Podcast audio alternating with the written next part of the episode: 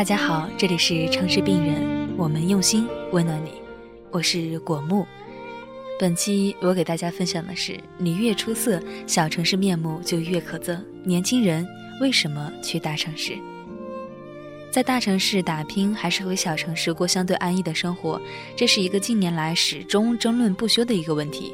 可是，它真的是一个大问题吗？几年前的一天，我去某地开一个无聊的会。入会场前呢，我顺手在副驾驶座上拿了一本杂志，其中有一篇刘大任的《布莱克那几年》。幸有此文，让我不至于选择早退。上个世纪六十年代，刘大任从台湾去美国求学，恰在布莱克遭遇了自由言论的运动风潮，最终他与许多同龄人一样，成为了乌托邦的寻找者。尽管刘大任的左翼思维与我并不相投，但不妨碍我被他的文字打动。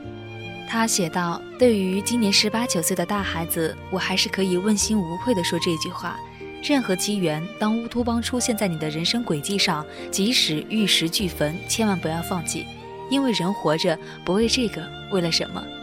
他还提到了有名的呼伦港宣言，开篇是那一个著名的句子：“我们这一代的人孕育于至少是相当舒适的环境，安置在各地的大学殿堂里，不安地看着我们继承的世界。”这多像是一个预言。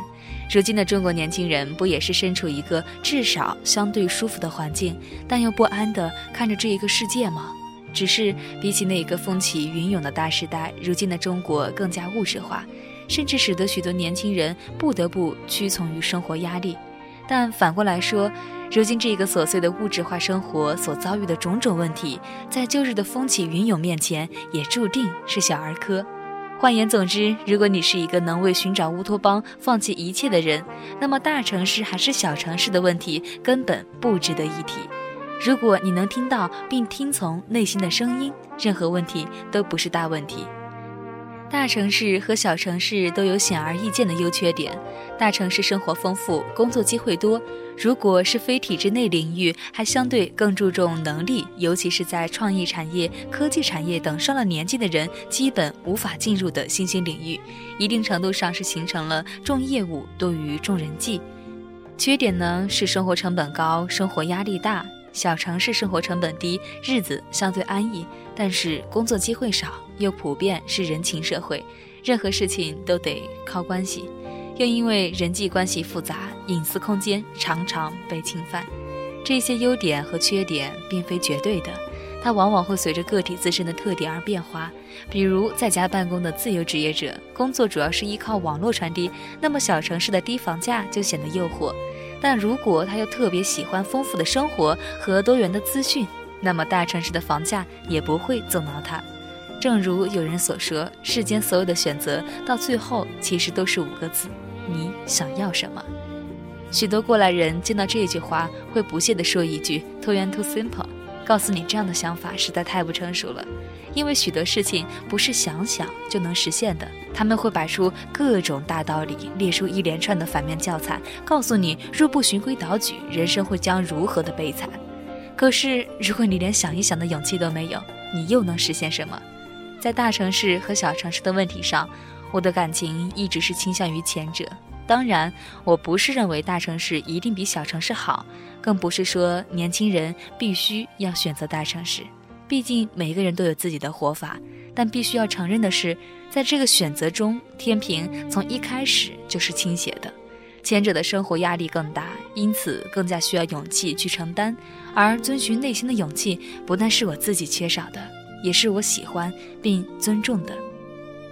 对于逃离大城市的年轻人，我同样是尊重的，因为他们尝试过；对于选择小城市安逸生活的年轻人，我也不反感，因为那也未必不是遵循内心的选择。我唯一不认同的是某一些人对打拼者的嘲笑以及庸俗化的论调。我见过不少世俗眼光中的失败者，虽然我并不认为那是失败，他们无一例外地遭遇了嘲笑。比如有人被迫从北上广回到家乡，就有一些这一辈子都未曾离开过家乡的人嘲笑他们在外面混不下去了。当然还少不了早说过这一条路走不通之类的论调。还有一些人正在大城市里打拼，可是每逢年过节回到家乡，就会成为七大姑八大姨的谈资以及被训导对象，告诫你生活应该如何安守本分、结婚生子。再去考一个公务员，才是世界上唯一的人生标准。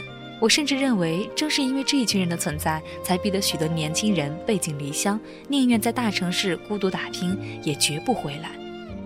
没错，大城市里有许多平凡的打拼者，终其一生也无法跻身这个城市的上游。他们甚至买不起一套房子，终日为温饱奔波。但是谁有资格嘲笑他们呢？没有人可以的。正如毛利在《普通女孩就该滚出大城市》中所写的：“为什么一定非要成功出色才能留在大城市？为什么女人不能像男人一样自由选择去留？她们永远都该仰仗别人的意见生活吗？”在中国人的人生选择中，女性比男性的空间更加的狭窄。没有在三十岁前把自己嫁出去，仿佛是一条死罪；结婚之后没有生出孩子来，同样是死罪。在毛利笔下，这些美剧的忠诚东方女性观众并没有受到多大的感召。他们在爸妈的房子里看着别人为所欲为，一点也不为之所动，因为世俗说大城市的荣光并不属于他们。一个社会对于女性的苛求与偏见，意味着整体价值观的缺陷。女性遭遇苛求，男性同样不会好过。认为女性留在小城市安于现状就是最好的七大姑八大姨，同样也是逼婚、逼考公务员的主力。他们的逼迫其实并不分男女，这也许是小城市最让人窒息的一面。我有一个朋友，不谙世事，不善交际，有一份稳定的工作和中等的收入。与许多的独生子女一样，他在父母支持下买房买车，一个人住着一百四十平方的房子，每天按部就班地开车上下班，不知不觉过到三十。也就是在三十岁这一年，他放弃了一切，选择北漂、租房、挤地铁。当然，有人说他傻，可是他却比以前开心了。他离开这个小城市的唯一理由就是孤独，同时他又不愿意像长辈所说的那样，随便找一个人结婚生子，告别孤独。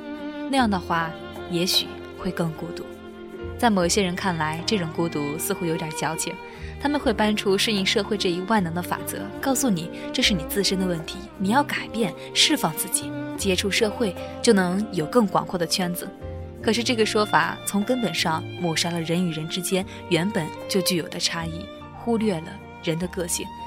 就好比看电影，看特吕弗和弗里尼的人，跟看《小时代》的人很难有共鸣。你不能强求其中一方去迁就另外一方，价值观的差异与身份地位无关。即使同样是高学历，即使都有体面的工作，但一个读哈耶克、萨义德和古拉格群岛的人，怎么可能和一个除了课本就再也没有读过其他书的人有心灵上的契合呢？在人际交往上，我们最多只能做到礼节上的互不侵犯，但是越交心，就越不可能越过价值观的差异。因为价值观造成的孤独，无法因为自身的改变而缓解，而且即使改变了，也只能是高不就低。也就是说，你可以让自己变得更好，去适应别人的高度，但无法刻意拉低自己的智商去迁就比自己更平庸的人。在男权社会里，有较高文化素养和能力的女性，可能更加容易在小城市里感到这种孤独。工作没有挑战性，缺少有共同话题的朋友，找不到看得上眼的男人。还会因为没有拍拖、不结婚、没有生孩子这样的事情被当成异端，这已经不仅仅是孤独的问题，更关乎尊严的丧失。所以，一个人越出色，小城市的面目就越可憎。别说是那些内地封闭的小城市，即使是东南沿海的附属地区，即使距离港澳仅仅只有一两个小时距离，小城市仍然只是小城市，你依然要忍受以下这些事情。同样的杂志和电影，比广州、深圳迟一个多星期上市和上线，你还是得自己开着车去大城市看话剧和演唱会。老一辈永远关心你为什么大学毕业了还不拍拖，二十五岁了怎么还不结婚，结婚了一年多怎么还不生小孩？如果你没有考公务员，某些人会替你痛心疾首，即使是年轻人，也往往早早的老去。坐下来就跟你谈赢在起跑线上的孩子精，见到育儿和养生讲座就像打了鸡血一样。许多你的同龄人有着高学历和体面的工作，可家里没有一本书，你们永远找不到共同的话题。在事业上，你不能靠创意打动客户，跟人搂着肩膀，忍着满口的酒臭，称兄道弟干上几杯，也许更加管用。有时候我甚至会有这样的错觉：能忍受这一些，简直需要比在大城市打拼还需要多万倍的努力和勇气。当然，后来我明白了，这不是勇气，而是妥协和懦弱。大城市当然也存在这些问题，但起码你有躲开的几率，至少你足够有能力的话，还是可以主宰自己的生活。我有一个朋友，他的故乡在一个内陆不发达省份的小城，他曾说过这样一句话：“我死也不会回去的，因为我不想在二十多岁时看到自己六十岁的样子，因为在那样的小城里。”除了公务员、国企、学校、医院之外，你几乎没有任何其他的选择。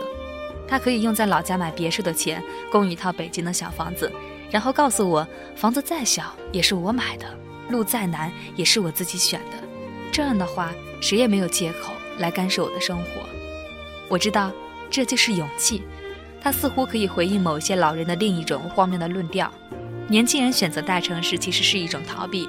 比如逃避生活的责任和传宗接代的重任等等，且不说年轻人选择大城市大多有着理想和追求的因素吧，即使是真的逃避，我也建议持有这种论调的人先检讨一下自己，为什么人家甘愿放弃安逸，以孤身去大城市打拼的代价去逃避你以及你所期盼的那些东西？是什么让你和你的期望比巨大的生活压力和激烈的竞争更加恐怖？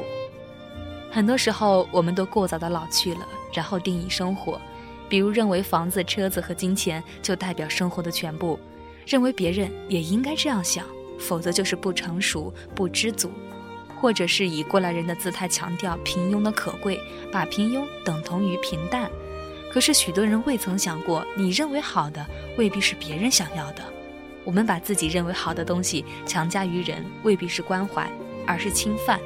不管你是否打着为你好的旗号，这样的事在中国随处可见，但小城市似乎更加明显一些，同样让人无处可躲，也无从辩驳。越是没有能力选择自己生活的人，越是庸碌无知的人，越喜欢嘲笑那一些有勇气去承受压力的人。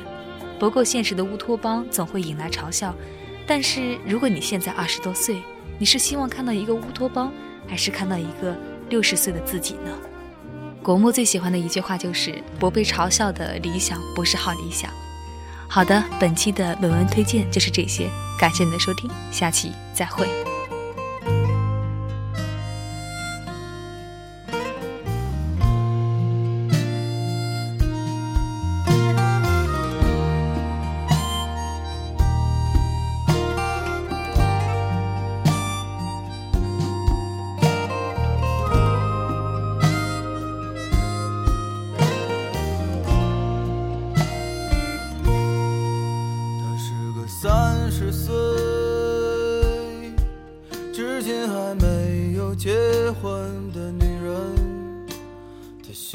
眼中眼旁已有几道波纹，三十岁了，光芒和激情已被岁月打磨。是不是一个人的生活比两个人更快活？我喜欢最女人特有的温柔。我知道，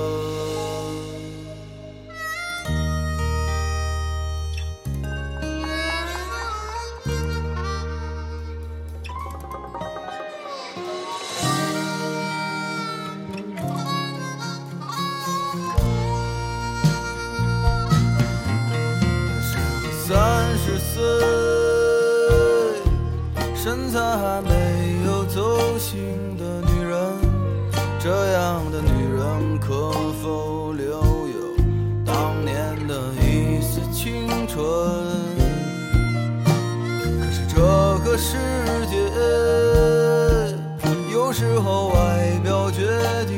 一切可再灿烂的容貌都扛不住衰老。我听到孤单的感谢生和你的笑。你可以随便找个人